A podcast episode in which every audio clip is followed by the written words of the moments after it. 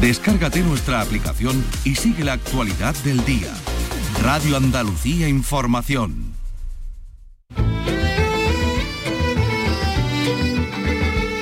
Andalucía es cultura. Con Maite Chacón. Radio Andalucía Información.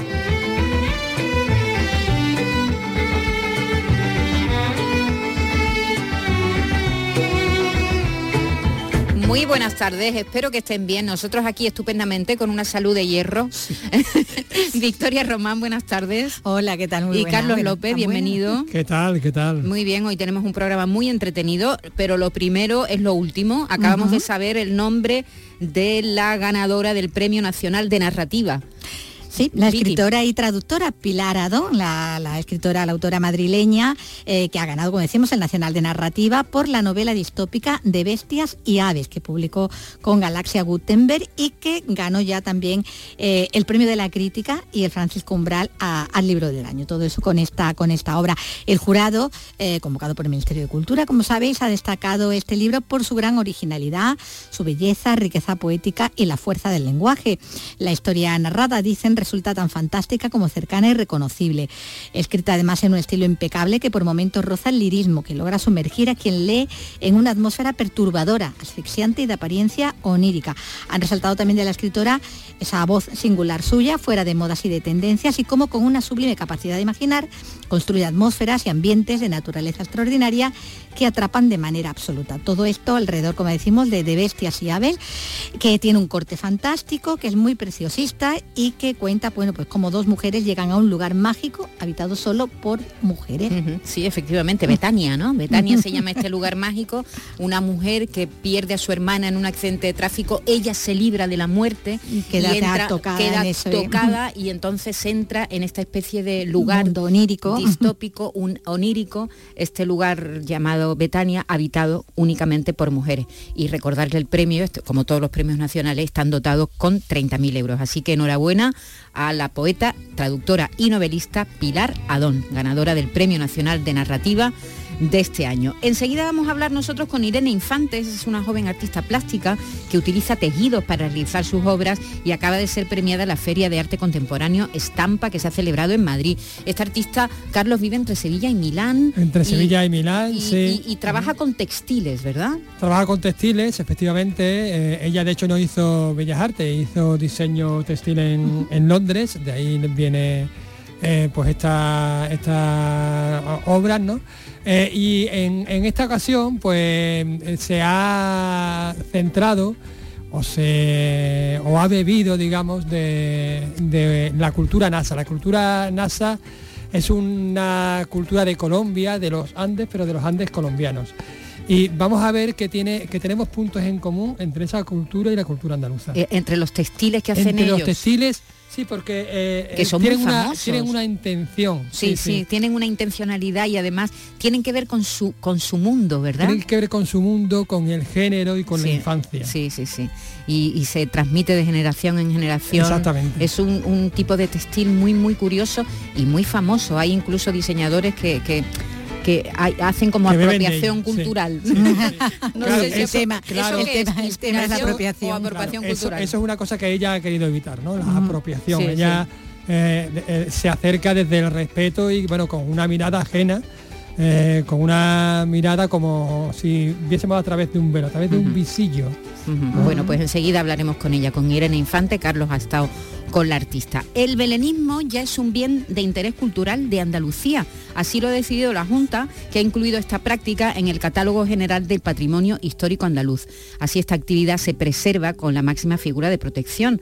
La elaboración de belenes en Andalucía tuvo mucha importancia, sobre todo durante los siglos XVII y XVIII, y hay constancia de que grandes escultores como la Roldana participaron en la elaboración de figuras de belenes. Una de ellas muy importante que se llama El reposo de la huida de Egipto, que forma parte de una colección privada. Y esta semana el Museo Natal de Picasso celebra el 36 octubre picasiano, este año centrado en difundir el lado menos conocido del artista. El próximo miércoles van a comenzar los actos con un concierto de jazz al que van a seguir otras actividades hasta el próximo domingo. Nosotros hoy lunes, como tenemos nuestra sección dedicada al pintor con Diego Abollado, pues vamos a, a hablar de Picasso. Además con un interesante título, Picasso Toros y Mantilla se llama. Y el consejero de Cultura, Arturo Bernal, ha inaugurado hoy en Santi Ponce la exposición Itálica Ciudad Ceremonial, una serie de ilustraciones de gran tamaño que recrean el concepto de ciudad que aplicó ahí Adriano y que serviría luego de modelo para otras ciudades del imperio. Como vi que ha estado en la presentación, enseguida vamos a verlo.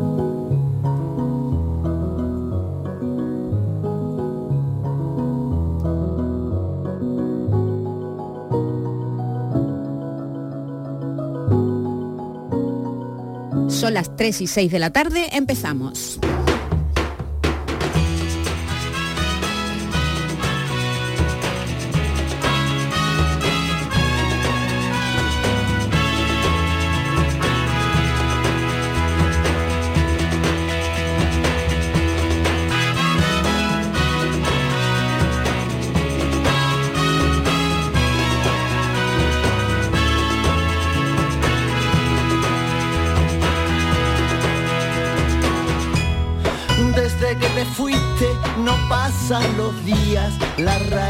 Está triste, la radio está triste, la cena perdida.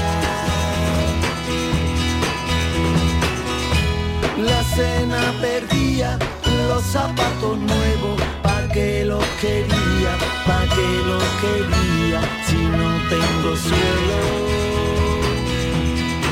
Quiero sentir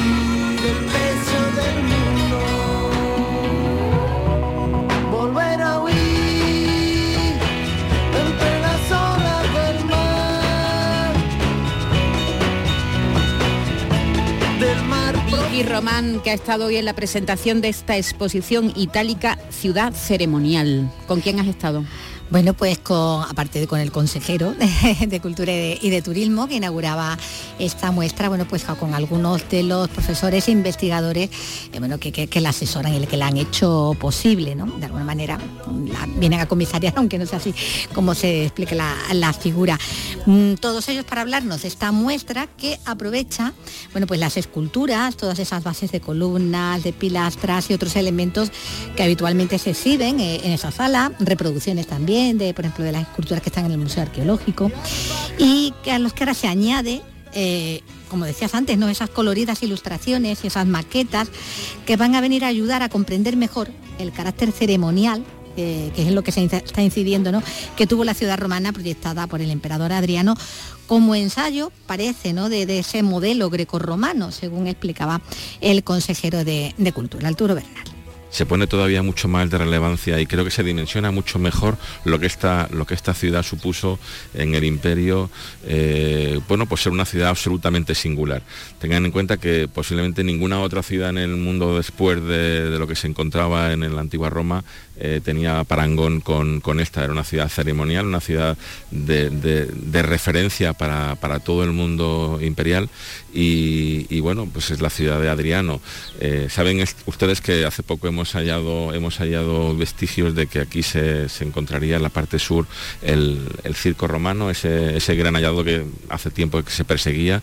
Eh, uno de los investigadores que está aquí presente con unas catas arqueológicas que se hacían en, los, en, las excavaciones de septiembre, pues encontró unos vestigios. Estamos trabajando ahora precisamente en su, en su certificación y si todo va bien, pues ah, creo que a principios de febrero del año que viene podremos ya determinar que efectivamente eh, estaba ahí. De todas formas, eh, estamos hablando de, como digo, la, ciudad más importante del imperio fuera de, de lo que era eh, Roma. ¿no?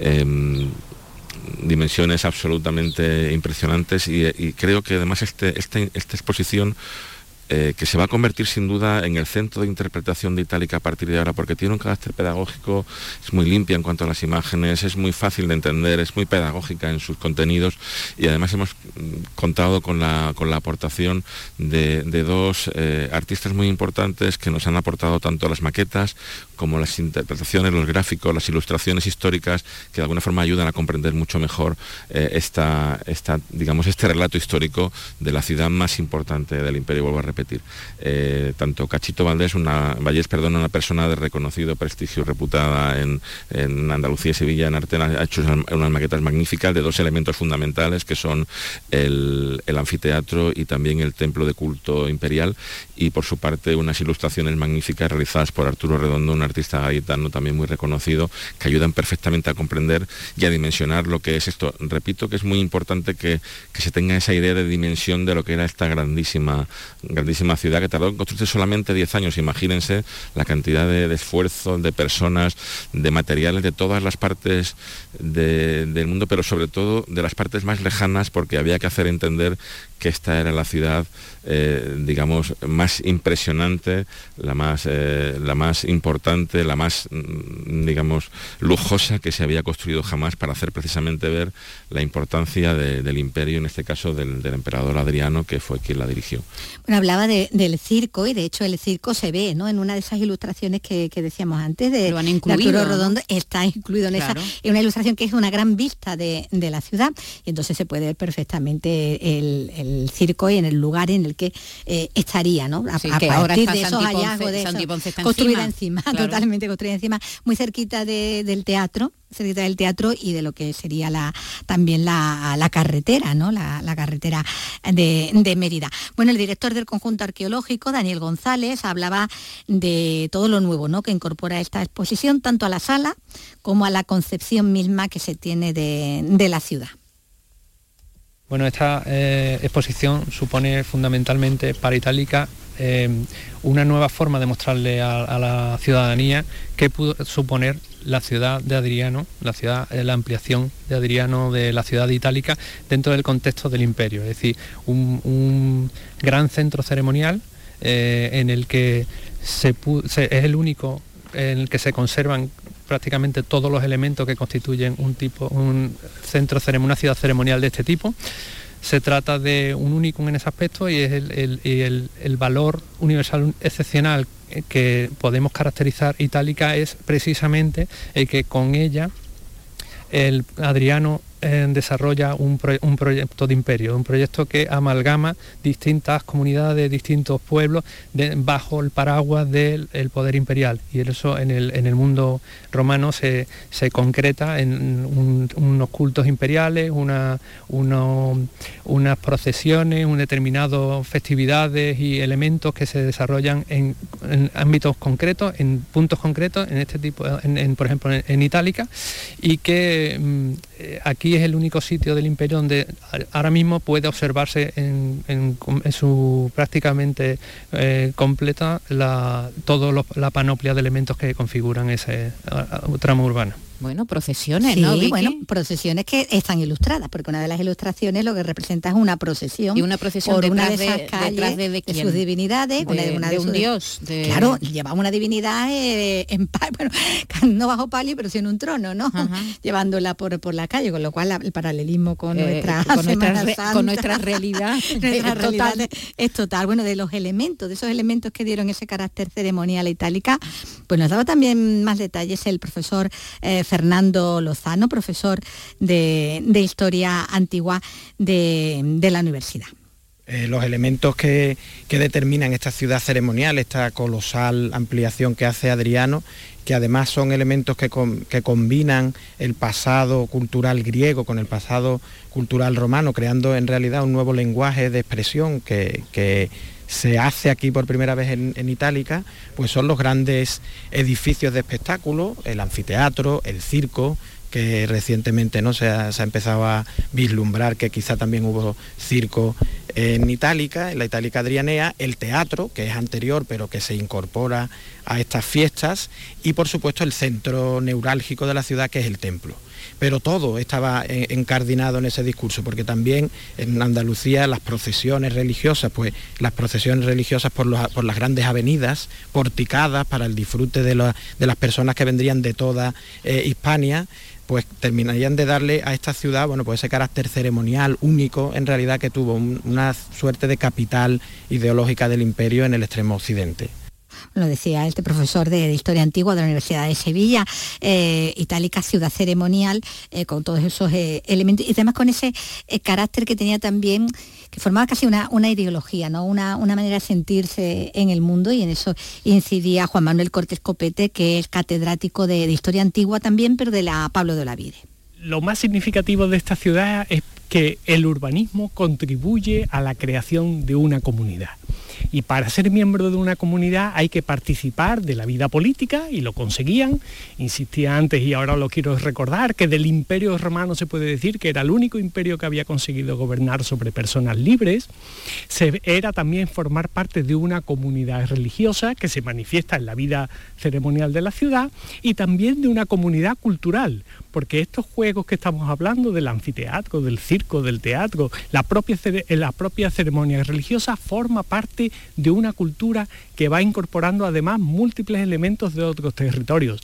Hay que recordar que junto al teatro, por ejemplo, hay uno de los templos de Isis, la diosa egipcia más importante de Hispania, y está aquí. Es decir, este valor ecuménico mundial de una cultura común que es capaz de hacernos libres. Y eso es lo que tenemos que ser capaces de descubrir cuando vemos Itálica. En Itálica no estamos viendo una ciudad romana típica, sino estamos viendo el arquetipo de la nueva ciudad romana que está haciendo ciudadanos a todos sus habitantes. Y piensen que tarda todavía un siglo, pero en un siglo ocurrirá que el emperador Caracalla, que tiene mala, mala fama, concedió la ciudadanía romana a todos los habitantes del imperio. Esto es un hecho absolutamente revolucionario y el triunfo de esta labor que se inicia clarísimamente aquí en Itálica. Es un modelo, Efectivamente, es un modelo porque lo que, lo que hace el emperador, y aquí tenemos que reconocer que en el caso de Adriano tenemos una autoría directa, Adriano es un emperador muy peculiar porque no solamente sabe gobernar, y está obligado a gobernar, para eso es emperador, sino que también es una persona con profundos intereses intelectuales. Sabe eh, hacer arquitectura, esculpe, pinta, escribe, lee, toca la cítara, es capaz de manejarse en distintos idiomas, desde luego tiene una afición por la cultura griega gigantesca, que se reconoce enseguida aquí en Itálica, y entonces se está aunando todos esos elementos por primera vez aquí en Itálica para convertir a Itálica en una especie, lo decía antes, de arquetipo del imperio. Y cuando viajamos por el imperio, una de las cosas más, más significativas y más sorprendentes es que enseguida reconocemos elementos. Bueno, pues muchos de esos elementos que reconocemos tienen su origen aquí. Bueno, pues ahí tenían su origen, ¿no? Ese es el ensayo, ¿no? De, un modelo grecorromano, ¿no? Lo, que, lo que hace Adriano e, en Itálica, e, en, Sevilla, ¿no? En Santiponce, en, en, Sevilla. Bueno, pues habrá, además de poder ver la exposición, va a incluir visitas guiadas los domingos, por lo menos hasta el mes de diciembre. Habrá oportunidad de, tener una, visita guiada también cuando se acuda aquí al, recordamos, es el, mm, la sala de exposición, esa pequeñita que hay en la entrada del conjunto arqueológico. Eh, Adriano, el, el, tercero de los cinco emperadores buenos, le llamaban, ¿no? El tercero de los, de, los cinco emperadores con un bronce De, con un bronce de Adriano se abre la sala, digamos, ¿no? Con el bronce del, busto y termina con el Trajano, con esa escultura de Trajano divinizado. Eh, es con lo que con lo que se cierra, digamos, ¿no? ese, ese recorrido histórico que hay por la Bueno, pues nos está dando muchas alegrías, muchas sorpresas, ¿verdad? Últimamente Itálica. no paramos. sorpresas buenas, sí, positivas. sorpresas buenas, estupendas. En Radio Andalucía Información, Andalucía es cultura, con Maite Chacón. Y como decíamos hace un momento, la artista sevillana Irene Infantes triunfa en los premios Estampa de la Comunidad de Madrid. Ha llevado a la Feria Madrileña cuatro obras pertenecientes a la exposición que mantiene actualmente en la Galería Alarcón Criado de Sevilla.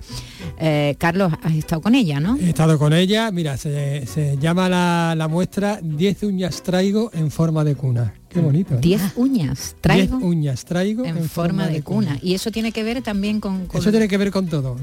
Nos, vamos a escuchar porque, bueno, le he preguntado evidentemente a la, artista y ella nos lo va a explicar mejor y lo vamos a escuchar. metáfora ha, sido, muy, sí, pero tiene una metáfora muy lírica y incluso conecta esto de las uñas con, con nuestra propia cultura andaluza Vamos a escucharla.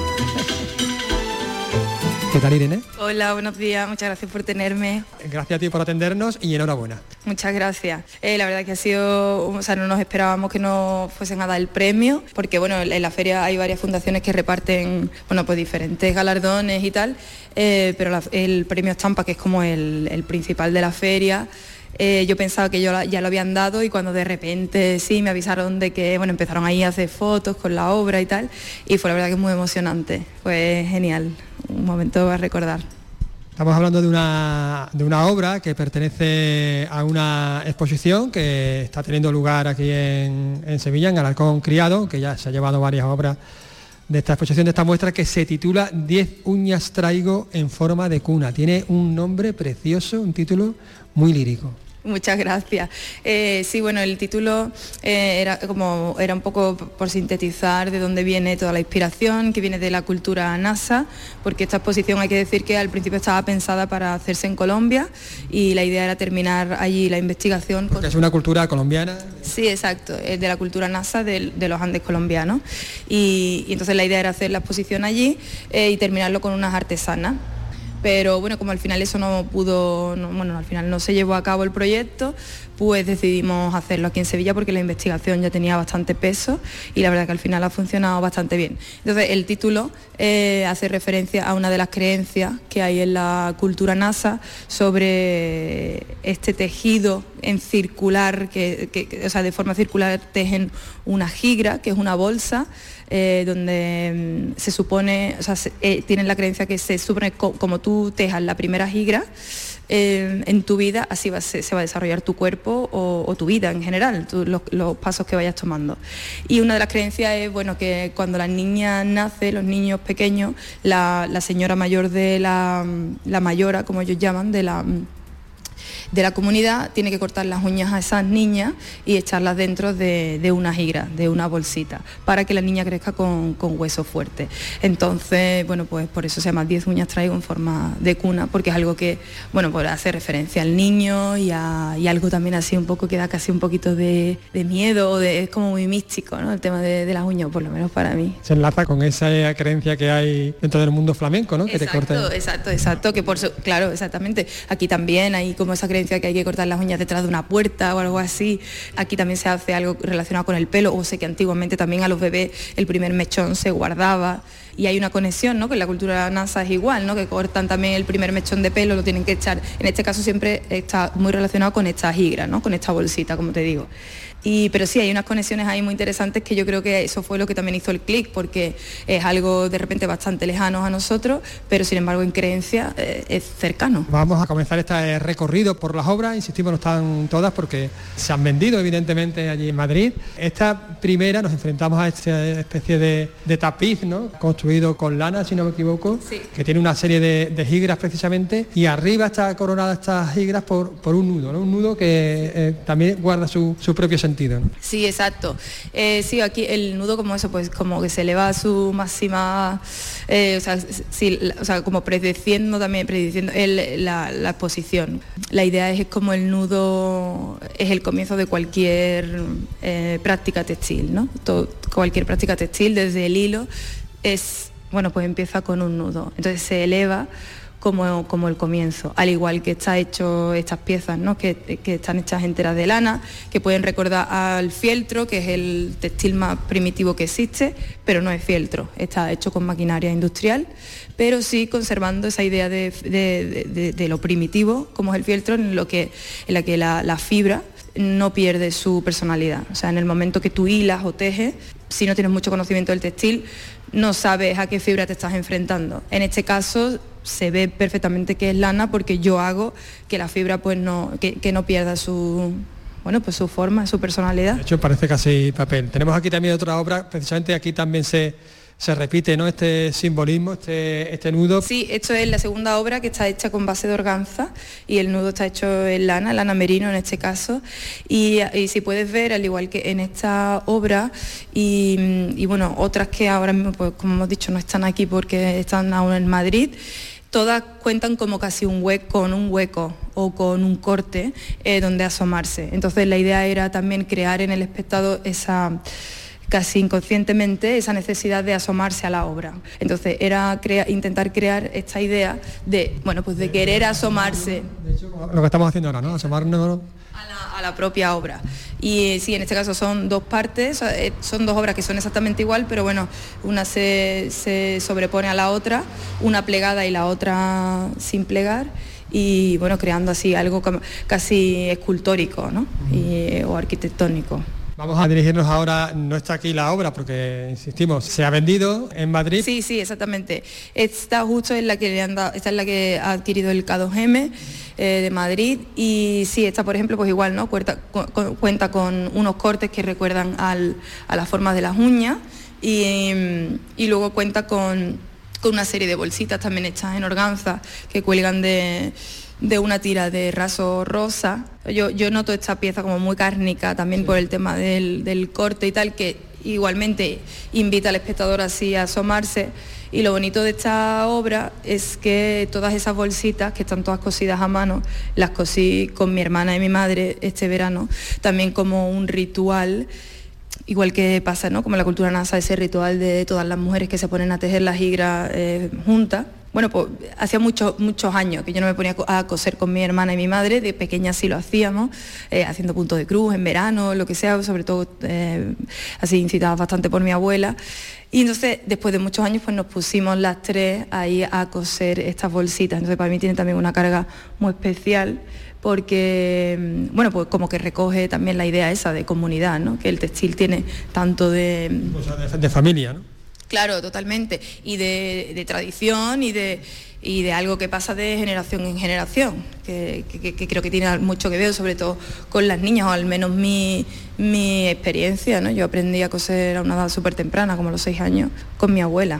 Aquí tenemos otra obra con estas higras de nuevo, pero ya con elementos que se van introduciendo, ¿no? Sí, justo, porque también una de las creencias también con respecto a las higras es que hay cuando la, eh, la mujer alcanza la edad madura, eh, pues tiene que coger esa higra que lleva tejiendo durante años, llenarla de ofrendas, que ya puede ser fruta o, cualquier cosa que ella considere valiosa, dejarla en un camino del pueblo y esperar que alguien mayor se lleve esa bolsa, creyendo que se está llevando mm, bueno, pues unas ofrendas y algo positivo, pero en realidad la persona se está llevando los malos espíritus de esa mujer, ¿no?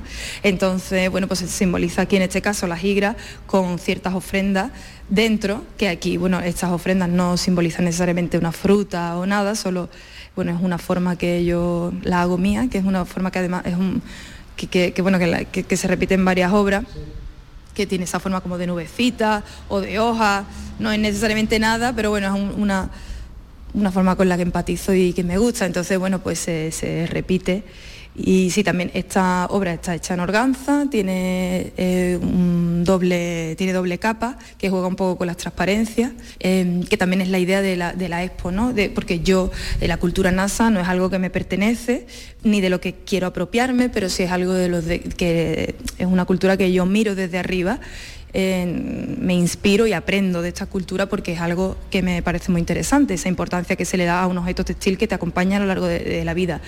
Em, entonces todo el tema este de transparencia también tiene que ver un poco con eso, con el asomarse a un sitio que, te interesa pero que sigue siendo ajeno, ¿no? Entonces, bueno, por eso las piezas juegan bastante también con la transparencia. Como mirar a través de, una mirilla, ¿no? Un exactamente, poco. Exactamente, colarse en un sitio que no es tuyo. Los visillos, ¿no?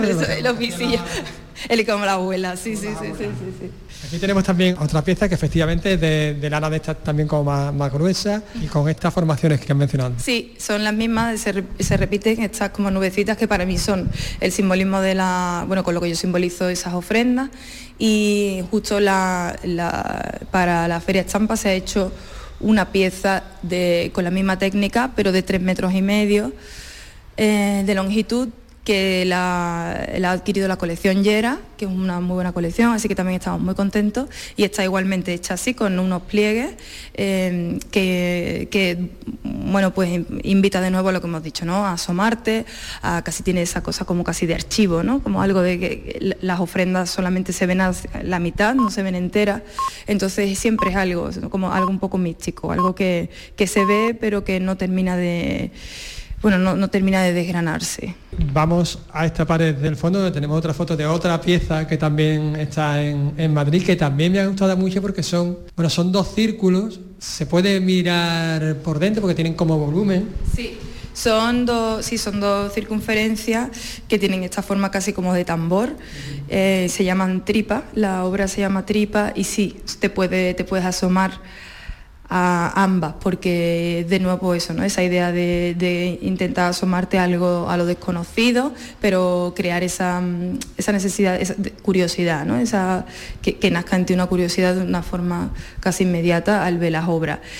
Y sí, yo estoy bastante contenta con, esta, con estas dos porque me parecen muy bonitas. También es verdad que mucha gente hace referencia como que sobre todo una aparecen dos ojos que están llorando, como dos lágrimas.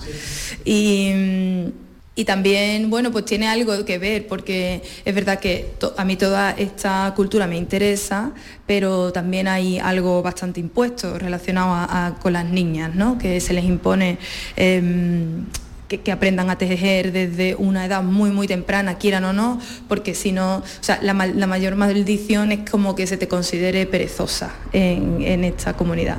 Entonces también se, relaciona un poco con, nuestro día a día, ¿no? Eh, o por lo menos con la vida del artista, en la que siempre tienes que estar elaborando cosas, no, puedes parar, es, una, es, un, es un círculo casi vicioso en el que mm, muchas veces creemos que eso es lo más positivo para nosotros, porque la sociedad así lo cree, pero que también es agotador y que es algo impuesto. Entonces, si también tienen esta pieza, a lo mejor si tienen algo así como un poco más dramático, Em, pero igualmente yo estoy con, o sea, yo, vamos, me, gusta, me gusta bastante. El interés que nos generan todas estas obras que podemos ver aquí en la Galería Alarcón Criado, creo que hasta el 25 de noviembre. Sí, exacto, estará hasta el 25 y la verdad que estamos muy contentos porque estamos recibiendo muy buenos comentarios y ahora, bueno, por supuesto, el reconocimiento que hemos tenido en Madrid, que estamos, estamos felices, la verdad. Así que quien quiera, aquí estamos hasta el 25 de noviembre, para quien quiera visitar la exposición. Pues no hay que perdérsela, que es una artista andaluza, sevillana y de primer orden. Muchísimas gracias. Gracias a ti, Carlos.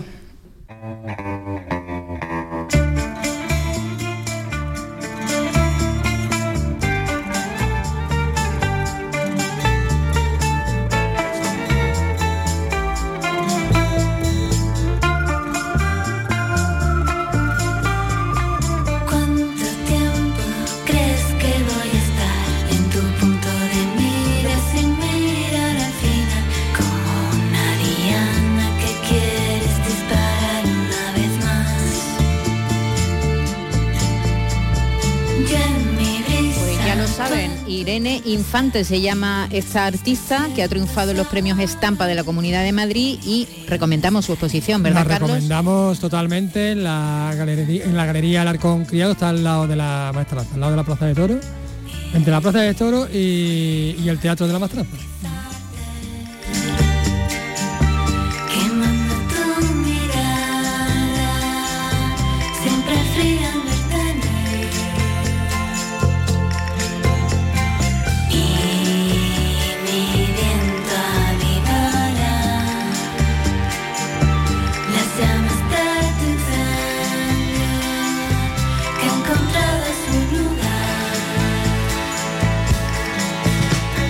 Pues el belenismo es ya un bien de interés cultural de Andalucía. Así lo ha decidido la Junta que ha incluido esta práctica, esta costumbre, esta forma artística en el catálogo general del patrimonio histórico andaluz.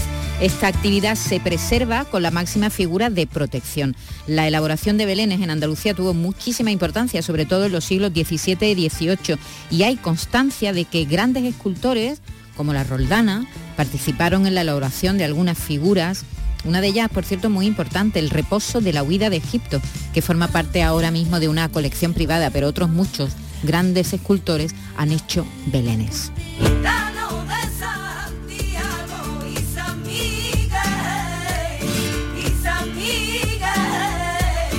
Bruno Díaz es licenciado en Bellas Artes, es autor del informe que la Asociación de Belenistas ha presentado para defender la declaración de bien cultural de Andalucía al belenismo. Así que vamos a saludarlo. Bruno, buenas tardes. Hola, buenas tardes, Maite. Muy bien. Eh, Bruno, tú eres licenciado en Bellas Artes, pero siempre te ha interesado el mundo de, los belenes. ¿Desde cuándo? Eh, bueno, yo entré en contacto con el belenismo muy, muy joven. Yo iba paseando con mi tía Charo y entramos en los belenistas y ellos me acogieron con ocho años y ahí pude acercarme a lo que era una, una representación artística, sin darme cuenta prácticamente jugando. Y eso al final lo que desembocó es que en 2015, bueno, pues defendí mi tesis doctoral y fue sobre el tema del belenismo, quise volver a los orígenes y sobre todo agradecer un poco a lo que me, lo que me llevó a, licenciarme y a doctorarme en Bellas Artes, uh belenismo. Una cosa, Bruno, ¿tú estás hablando en manos libres? Eh, no. Eh, ¿Estás utilizando manos libres? No, no, no, pero si quieres me salgo a otro sitio. Es que estás como, ¿qué, te digo yo? Como metido en el último rincón de un Belén. Está, como crepitando. Ahora, me escuchas mejor. Eh, a ver, nos vamos a colgar y te vamos a volver a llamar, ¿te parece? Venga, vamos a intentar que tenga mejor sonido porque es una pena, no lo estamos, está, está ahí interesante todo lo que está contando. Como si estuviera en un po eso iba a decir yo, me la has quitado de la boca. Eh, ¿Dónde, dónde estaba? en un pocito de Belén, parecía que estaba metido dentro de un pozo en Belén. Bueno, pues eh, él es el que ha preparado este informe y como nos decía, desde pequeño, desde pequeñito, desde que tenía 6 o 7 años, pues iba a visitar Belén y a partir de ahí hizo, cuando terminó su carrera, hizo la tesis doctoral, pues mm, a ver si tenemos suerte. Venga, Bruno, otra vez, buenas tardes. Hola, buenas, ¿te escucha mejor? Mira, un poquito mejor. Hemos mejorado un poquito, Bruno. Bueno, estábamos contando que tú desde pequeño eh, entraste como tantos otros, porque aquí en Andalucía es verdad pues que hay, belenes, cuando llega la Navidad hay muchísima tradición belenista. De hecho, tu tesis doctoral fue precisamente sobre los belenes y por eso la Asociación de Belenistas recurrió a ti, ¿verdad?, para preparar el informe con el que se ha conseguido pues que, el Belén sea BIC, declarado bien de interés cultural de Andalucía. ¿Qué, cuentas tú ahí? ¿Qué, qué, ¿cómo lo, exacto, ¿cómo lo has defendido, Bruno? Pues mira, en 2019, cuando se pone en contacto conmigo Andrés Quijano, que es el presidente de la Federación Andaluza, eh, ellos tienen como mucha ilusión porque se declare bien de interés cultural, pero yo les dije que era muy complicado porque eh, acotar el, terreno a Andalucía únicamente, pues era complicado porque el belenismo lo que tiene de interesante que su carácter efímero y cíclico también es un mayor enemigo a nivel de documentación.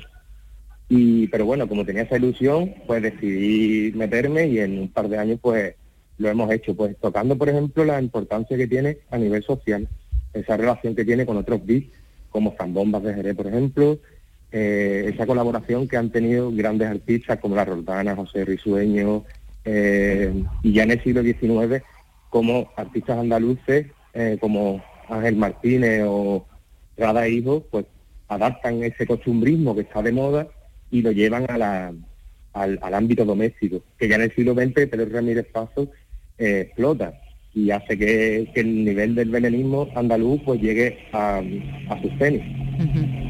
Eh, eh, en España, si, nos fijamos en nuestro territorio nacional, ¿Andalucía es especialmente prolífica en belenes o nos podemos comparar con otras eh, comunidades del resto del Estado? Mira, quizá Andalucía sea la que ha tenido más perdurabilidad en el tiempo, porque realmente cuando empiezan en el siglo XVI XVII a, a realizarse esas manifestaciones dentro del ámbito conventual, sobre todo de religiosas, eh, ya con la explosión de esos artistas andaluces de primera categoría que, trabajan en el mundo del belenismo, ya como que empieza a quedarse en nuestra, en nuestra identidad. Y, es verdad que Andalucía pues ha tenido muchísima repercusión, ha sido innovadora en muchos ámbitos, en el plano del asociacionismo, que fue la primera en el 76, pero luego se le sumaron muchísimas, como Sevilla, el puerto. Lo que han hecho es como mm, tirar del belenismo hacia arriba y de hecho ahora hay en noviembre un congreso internacional que se mm. hace en Sevilla, San Fernando y en Jerez y que están todas las plazas ocupadas, así que Andalucía siempre ha sido abanderada del belenismo y por eso era la importancia de poderlo proteger de cara a que no se pierda.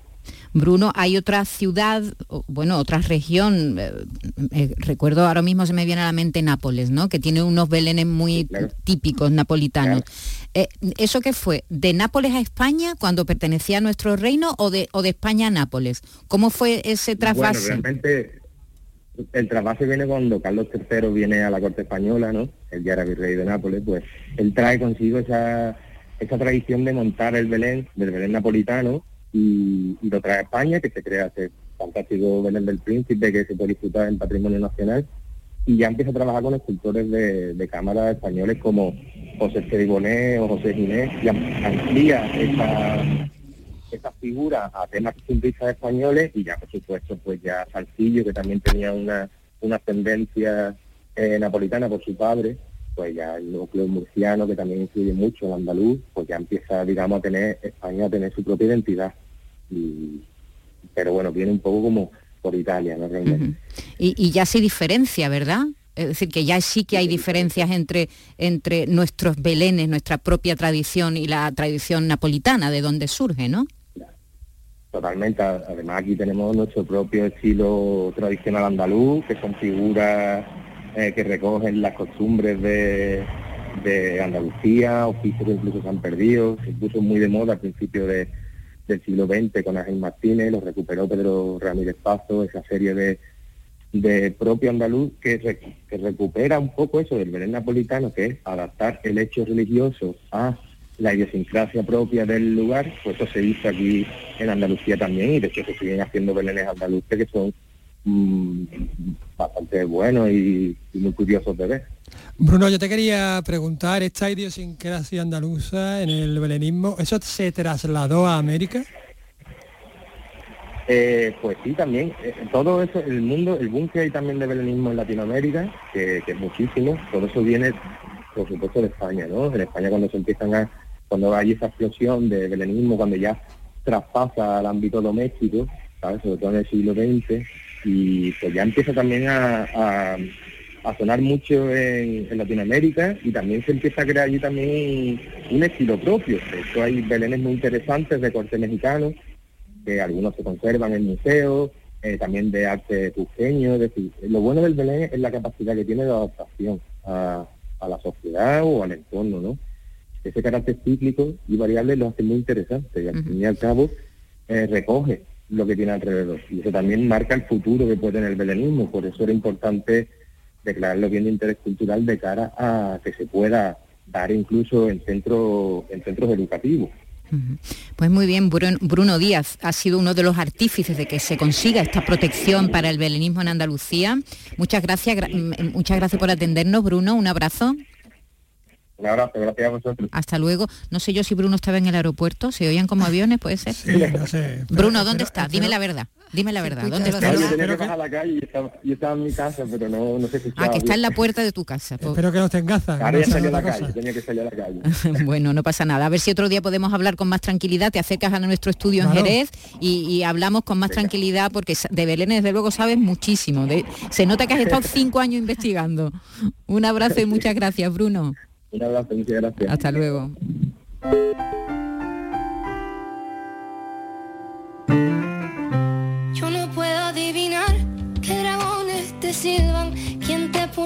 Antifaz, que mudó tu piel. Voy a seguir aunque todos se rindan, voy a buscarte una y otra vez. Solo quiero comprobar a qué huele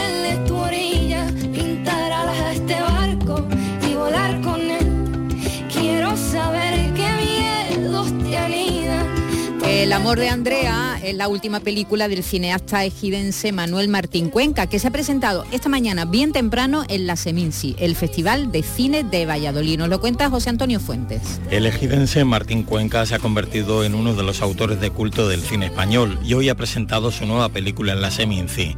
Con el título El amor de Andrea, el film cuenta el drama que pueden vivir los hijos cuando los padres se separan. Una historia de familia con el paisaje y la luz de Cádiz como un protagonista más. Manuel Martín Cuenca. La familia es el gran tema el gran tema para lo bueno y para lo malo también, ¿no? para las distorsiones, para eh, los desequilibrios, también para los afectos, el amor. a mí es un tema que me toca mucho y que me parece muy importante. El amor de Andrea tiene también una magnífica banda sonora con el tema central cantado por Vetusta Morla y la canaria Valeria Castro. Sé que tienes tu razón, yo no pierdo la mía. No hay secreto que me impida que hoy te vuelva a ver. Voy a seguir tus pasos de baile cuando el cielo se aclare. Allí estaré prendida del futuro como flor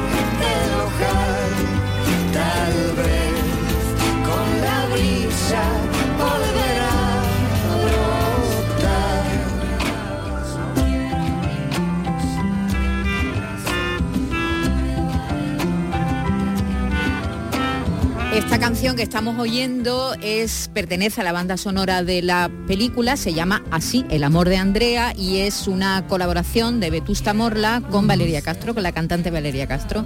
Y, y Vetusta Morla he oído unas declaraciones, le he leído unas declaraciones diciendo que ellos se ven eh, componiendo bandas sonoras, que les ha Ah, gustado el ha rollo. gustado. Que todos los que prueban Repiten, sí, todos, sí. todos. No hay nadie de- del Sí. universo así de la música popular que diga, ay, no me gusta. No me ha gustado, ¿no? Diego Abollado, buenas tardes. ¿Qué tal? ¿Cómo estamos? Muy bien. Eh, hoy no, hoy contigo hablamos de Picasso, claro, no vamos a hablar de cine ni de nada de eso, ¿no? No porque Seminci lo quiera, ¿eh? Seminci no. Yo, tengo unos amigos ¿Qué, que la Seminci o Seminci. Seminci? Yo creo que Es Seminci, ¿no? Seminci. Pero, Pero bueno, yo a pero- veces digo Seminci. Claro, Por eso porque digo. Los que somos muy de ópera y del italiano, Claro, enseguida nos vamos. Seminci. Oh, Seminci. Yo, yo a veces digo Seminci, pero Eso esta- más flamenco se vinci. Seminci. Así. Bueno, hoy traes un- una particularidad de, de Picasso, porque bueno, de hecho esta semana eh, en el, el Museo Casa Natal de Picasso celebra el 36 octubre picasiano. Este año está centrado en difundir el lado menos conocido del artista, lo que estamos haciendo nosotros aquí. El próximo miércoles van a comenzar los actos con un concierto de jazz, al que van a seguir otras actividades hasta el próximo domingo.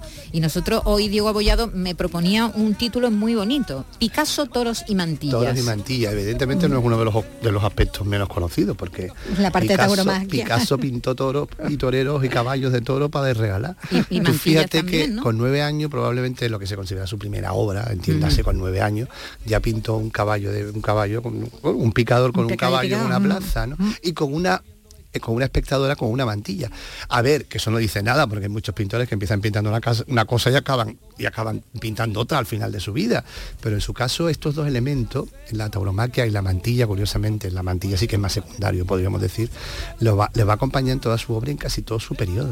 Eh, es muy interesante. Bueno, eso, el ¿eh? toro es un símbolo de, de nuestro, de nuestro país, ¿no? Claro, efectivamente, y además, bueno, Picasso había ido a los toros desde pequeño, y o- obviamente su padre era aficionado. A ver, que ser aficionado en los toros en la época que vive Picasso era lo más común de los Claro. comunes. de Es los como el espectáculo, claro, el espectáculo que había. le gusta- 19, claro. Claro, le gustaban los toros. No, a ver, los toros era una verdadera afición nacional que además daba igual mm, de, de guerra, de to- después de la guerra de Cuba, mm, después de la caída de la monarquía, con la república, con la guerra civil, los toros ocupaban la vida, la- era realmente, el- era la fiesta nacional. ¿eh? Entonces muchas veces nos parece, nos parece como, pero bueno, lo de los toros, Picasso, pues claro, es que formaba parte de la realidad española, ¿no? Y muchísimos artistas, Picasso, mm, el Orca también le interesaban mucho, Alberti y evidentemente mm, o- van a ocupar en su obra mucho. Es verdad que en su caso el toro se va a convertir en algo más, probablemente Dicen el que se identificaba con el toro. Efectivamente, llega un momento, en determinado momento, que parece que el toro se convierte en una especie de alter ego, ¿no? El toro es la violencia, es el erotismo, a la vez también a veces es la víctima, porque el torero lo mata.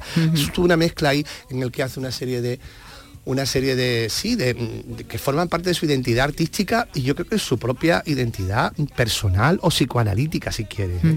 Pero evidentemente va a estar presente en- en mucho en toda en toda su obra y además mucho el caballo y el toro en Guernica ya está no el caballo y el toro no el, el- el caballo ten en cuenta que en aquella época los caballos no llevaban petos con lo cual el espectáculo el tenía que ser espectáculo del caballo, el espectacular, el espectáculo del caballo tenía que ser duro Y sí. hay muchos pintores que han, que han pintado eh, eso, Claro, ¿no? pues, claro, pues no, y no solo españoles, también, de- de- claro, es que es algo tremendamente dramático, tremendamente colorido, tremendamente, pues claro, como lo vamos a pintar. Eh, lo que yo sí creo, fíjate que yo creo que tampoco Picasso, aunque tuvo amistad con muchos toreros, todos tenemos en, la cabeza lo de Dominguín, con el- incluso llega a escribir un libro, bueno, Dominguín lo escribe y él, y él lo ilustra. Eh, Yo creo que tampoco él era un aficionado de estos expertos, de que cuando salía el toro decía, uy, ese toro hay que torearlo por la izquierda porque por el pitón derecho, mi-". eso no, seguramente no. Pero es que la mayoría de los españoles tampoco eran eso, iban a los toros y los seguían, ¿entiendes? Entonces formaba parte Era lo de la vida. ¿no? Claro, él pero a él él le llamaba la atención lo plástico, lo que le han llamado la atención a tantos artistas. Claro, ten en cuenta su amigo Cocteau con el que aparecen todas, que yo muy bien, porque Picasso es lógico, desde aquí le Sí, gustaban sí, los pero- toros, pero formaba- Cocteau. pero Cocteau con lo que era, con sus películas La Bella y la Bestia, Sí, sí, y con esas cosas, y Y, y- y nos falta una corrida en Nîmes cuando está con Picasso, ¿eh? y de hecho después viene a España y hace aquellos famosos dibujos sobre el cordobés, ¿verdad? Quiero decir que, que- que- que Bueno, y forma parte además de nuestra tradición, porque Goya también pintó.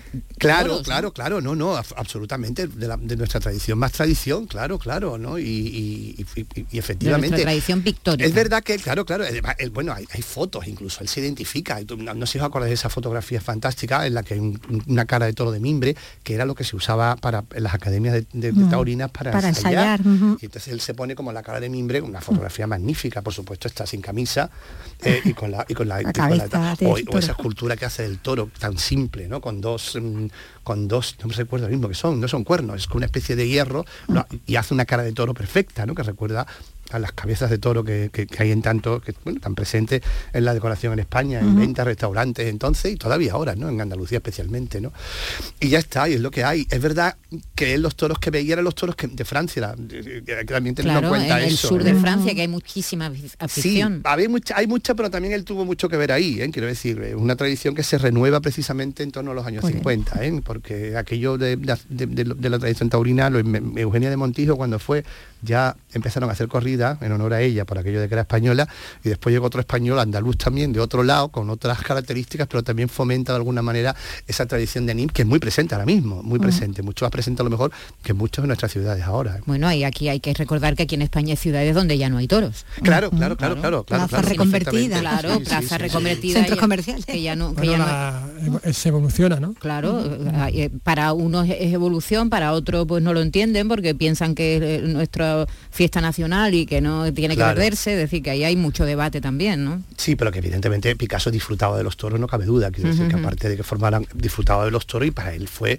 una ah, bueno, un motor, un motor artístico absoluto.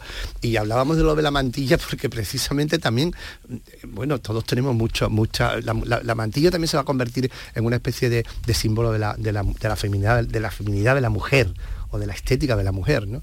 Desde que pinta a su hermana también en un cuadro magnífico que está en el Museo Picasso de aquí de, de Málaga, a su hermana Lola, que la pinta con mantilla cuando es un adolescente o un teenager, hasta su famosa Olga Koklova con mantilla, que es cuando se casa con Olga Koklova, que sabéis que era bailarina de los ballets rusos, la, la dibuja, con, vamos, la pinta con esa Me mantilla, encanta ese cuadro. que es, es que ese cuadro es fantástico. Me encanta, es de Ese mis cuadro es favoritos, de fantástico, mis sí. favoritos. Yo creo que de los míos también, Picasso. fíjate. Ahora no está en Málaga, tú sabes que va y viene, sí, que sí. tiene sus periodos, pero a mí me gusta mucho porque además la pinta con una mantilla que no es mantilla, porque no tenía Es como un mantilla. mantel, ¿no? Es Como un un mantel. es yo creo que es más como un eso que llamamos Un ahora tapete, camino, ¿no? un tapete, un camino de mesa. un camino, de le pone una peineta que obviamente la peineta se ve por el color y por la textura, que es una peineta de juguete, ¿entiendes? Y le planta aquello y, que- y el cuadro es maravilloso, esos tonos entre rosas corales. que tiene. Maravilloso. Y además fíjate qué curioso, porque ese cuadro se lo regala a su madre como una manera de presentarle a su esposa con la que se acaba de casar. Ajá. Es decir, que de alguna manera españoliza Sí, a sí. Olga para mandárselo a la madre. Y la mantilla traje de novia con la mantilla. Efectivamente.